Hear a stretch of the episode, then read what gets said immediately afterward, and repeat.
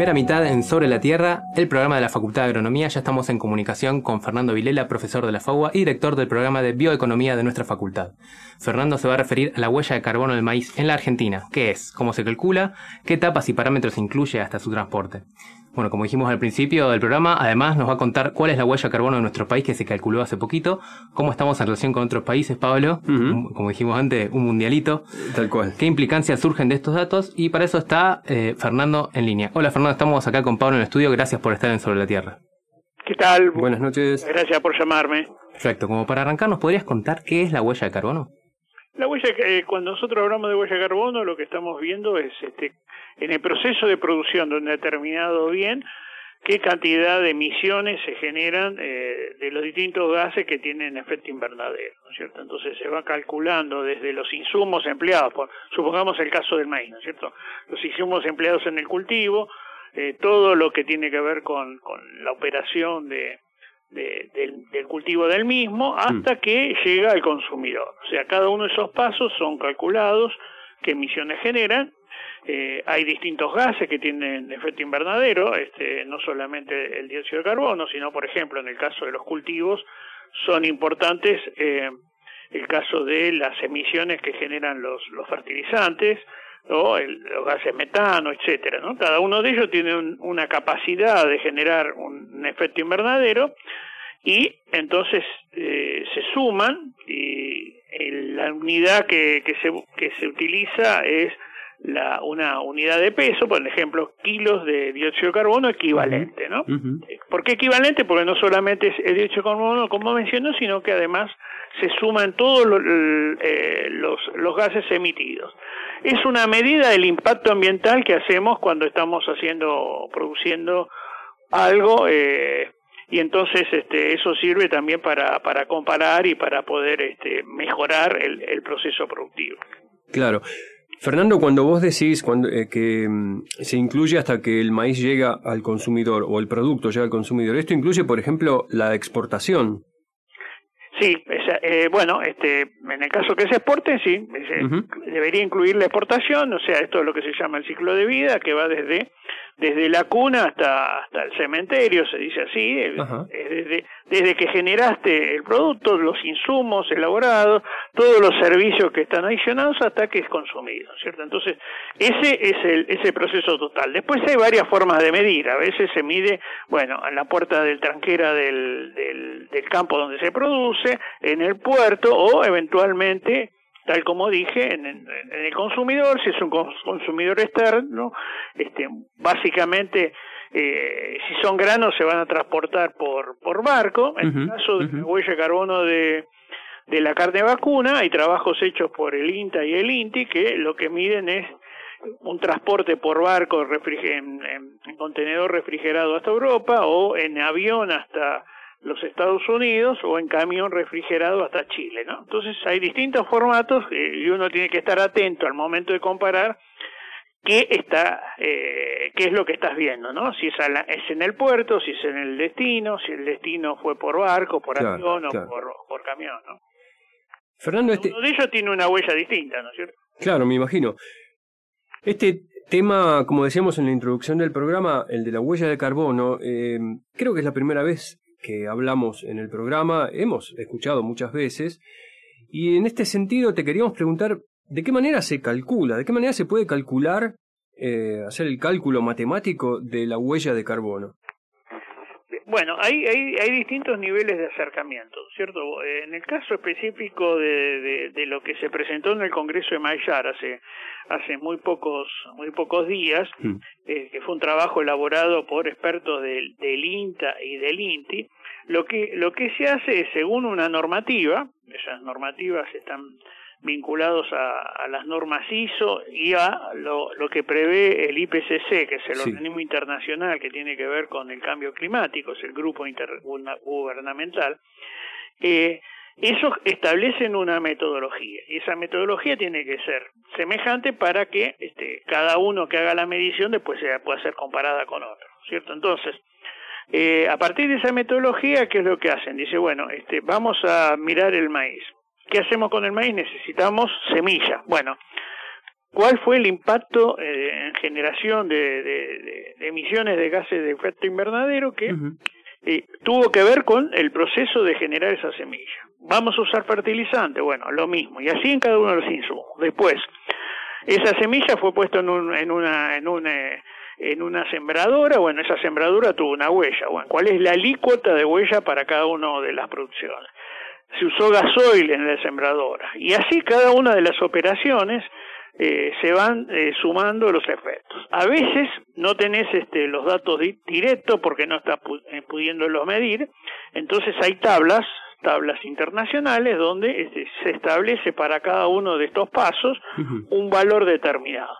La huella final va a ser la acumulación de toda la, de todos los, la suma de todas esta, estas emisiones que, que vas haciendo y después la podés caracterizar de dos formas distintas. La podés medir por hectárea o la podés medir por kilo de producto obtenido, ¿no es cierto? Y al final del día, este, por ejemplo, en el caso de Argentina, este estudio que yo estoy citando, eh, por hectárea son de más o menos 1.246 kilos de dióxido de carbono equivalente, pero si lo medís por kilo es, 0,178 kilos por cada kilo de maíz que, que vos este, estás generando. ¿sí? La, el asunto después tiene que ver con eh, comparar esto con otros lugares, ¿no? Para ver qué tan bien estamos parados, qué tecnología, pues estos son números promedio que te digo, ¿no es cierto? Entonces, este, hay, en el estudio que se hizo hay distintos niveles de acercamiento tecnológico, conos y siembra directa, más o menos insumos, y cada una de las zonas productoras de la Argentina. Todo ese dato, todos esos datos están están eh, discriminados, lo que yo te estoy dando ahora es un, es un valor promedio general, ¿no es cierto? Claro. Todo esto sirve para este, poder entonces caracterizar, mirar, ver dónde se puede mejorar, porque el mundo eh, en el que estamos asistiendo es un mundo donde eh, eh, los impactos de los productos que vos estás colocando eh, desde el punto de vista ambiental cada vez van a tener más, más eh, significancia. ¿no? A veces pueden ser barreras para paranacelarias, pero seguramente eh, con la necesidad de, diseñar productos que de alguna manera no, no contribuyan al cambio climático, eso es un elemento central en los mercados más sofisticados.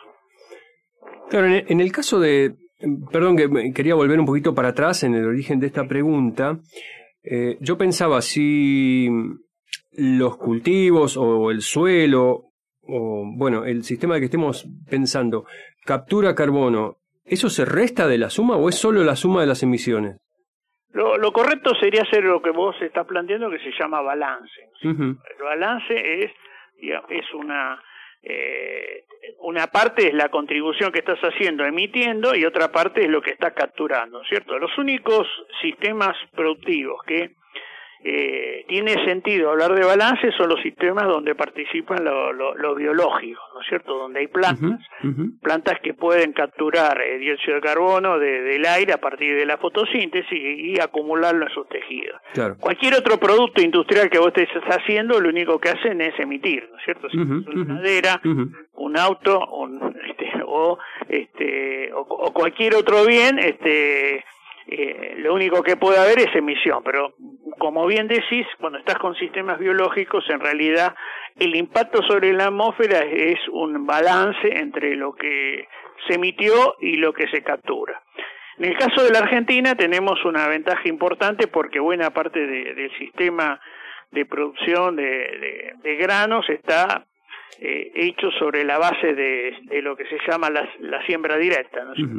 Esta tecnología, cuando eh, se suma un paquete de otras de otras eh, eh, que tienen que en Argentina se han desarrollado lo que te permite generar es un un muy bajo impacto y una baja emisión de gases de efecto invernadero Claro, claro, claro. uno de los principales este eh, gastos que vos generás es, la cantidad de gasoil que tenés que usar para una para un arado, o sea, cuando estás eh, dando vuelta el pan de tierra, el consumo de energía es muy alto en el tractor, y cuando estás haciendo siembra directa, este, lo que hace es, la sembradora hace un pequeño surco sin necesidad de dar vuelta a la tierra y ese, en ese pequeño surco se deposita la semilla, ¿cierto? Esa diferencia en cantidad de de gasoil es parte de las claves de lo que estamos mencionando, ¿cierto? De que Argentina tiene el maíz con la menor huella ambiental del mundo.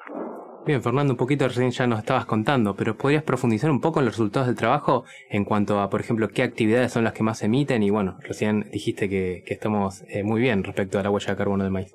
Sí, sí, estamos, eh, estamos como líderes en este punto.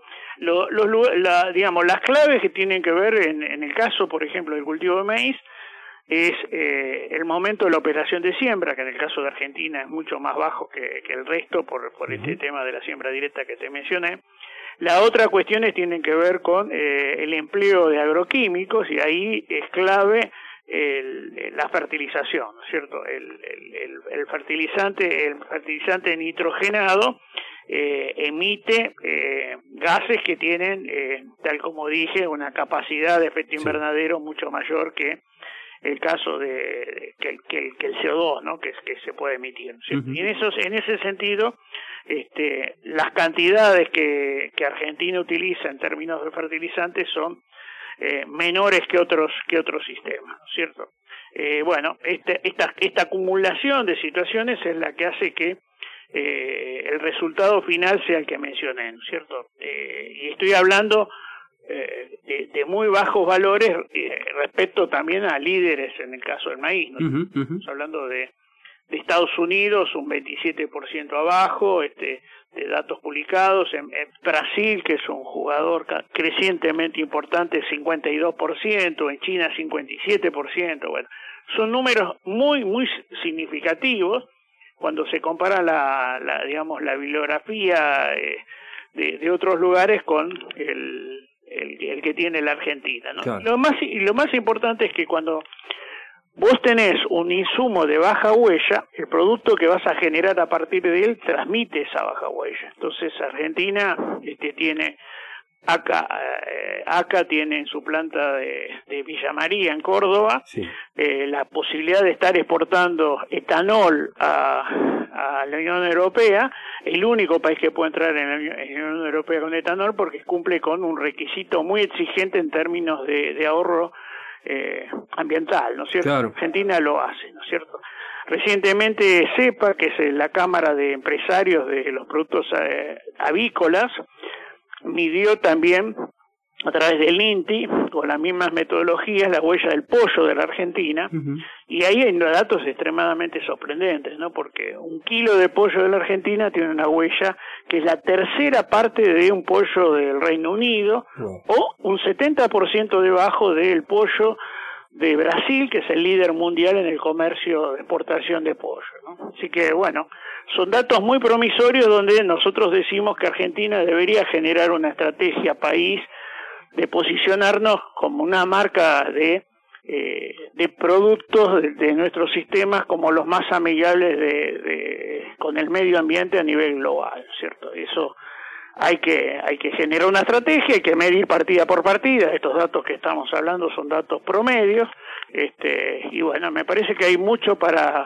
para hacer hacia adelante si somos conscientes de la relevancia que tiene esto que, que estamos conversando. Totalmente. No, tremendo potencial. Estaba pensando cuando mencionabas que Argentina tenía muy baja emisión en la producción de maíz. ¿Tenés idea que otros países están eh, cerca de, de, nuestros valores? Mira, este, de, la, de, la, de las tablas que están publicadas en, en el trabajo que te menciono, este, eh, los que están más cerca son los que te mencioné, que están en torno de la de, de, de, del 30, 27, 30% menos que Argentina, como Estados Unidos, ¿no? Pero ah, igual en valores mucho más altos, ¿no? En China son mucho más altos, cualquier otro país lo mismo. Los únicos que se acercan a veces en, en las tablas de todo lo publicado son esos ensayos que se están que se hacen en algunas situaciones de una muy baja eh, nivel de fertilización, pero también de muy baja productividad, uh -huh. ¿cierto? Entonces son son claro. cultivos más más vinculados a la subsistencia que a, a, una a una cuestión comercial. Los demás están todos este, bien por arriba y ese, esa esa característica de nuestros sistemas de producción, este, bueno, son los que tenemos que seguro que tiene cosas para mejorar pero que bueno estamos estamos viendo un potencial desde el punto de vista ambiental eh, muy significativo Seguro. Me parece que esto que estabas diciendo recién, eh, la valorización de las exportaciones, em, la estrategia como país, me parece que se vincula bastante con esto que vos planteabas sobre la agrobioindustria y me gustaría saber tu visión al respecto. Sí, sí. Bueno, todo esto, todo esto que, que, tiene que ver con, con una visión desde la bioeconomía, ¿no es cierto? Una visión desde una visión integral que involucra no solamente la producción, sino también el cuidado del ambiente y cuidado de la sociedad donde se realiza.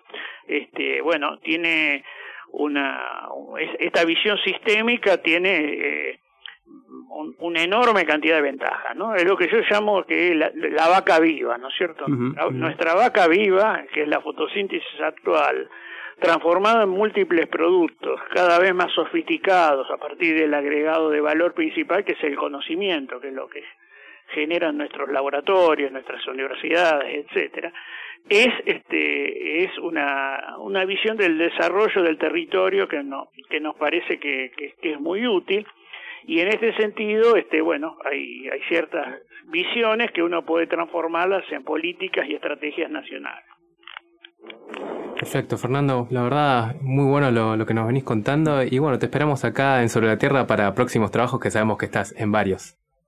Bueno, bueno, muchas gracias, muy, muy amables. Y bueno, sí, a disposición. Y bueno, estos son parte de las de las funciones también de la universidad, ¿no es cierto? A partir del conocimiento, tratar de incidir en las estrategias y políticas públicas. Bueno, y este año es uno que que, puede ser apto para esto por el contexto en el cual nos estamos este, desarrollando. Así que muchísimas gracias, saludo a toda la audiencia y a disposición. Gracias, Fernando. ¿Vamos a un corte?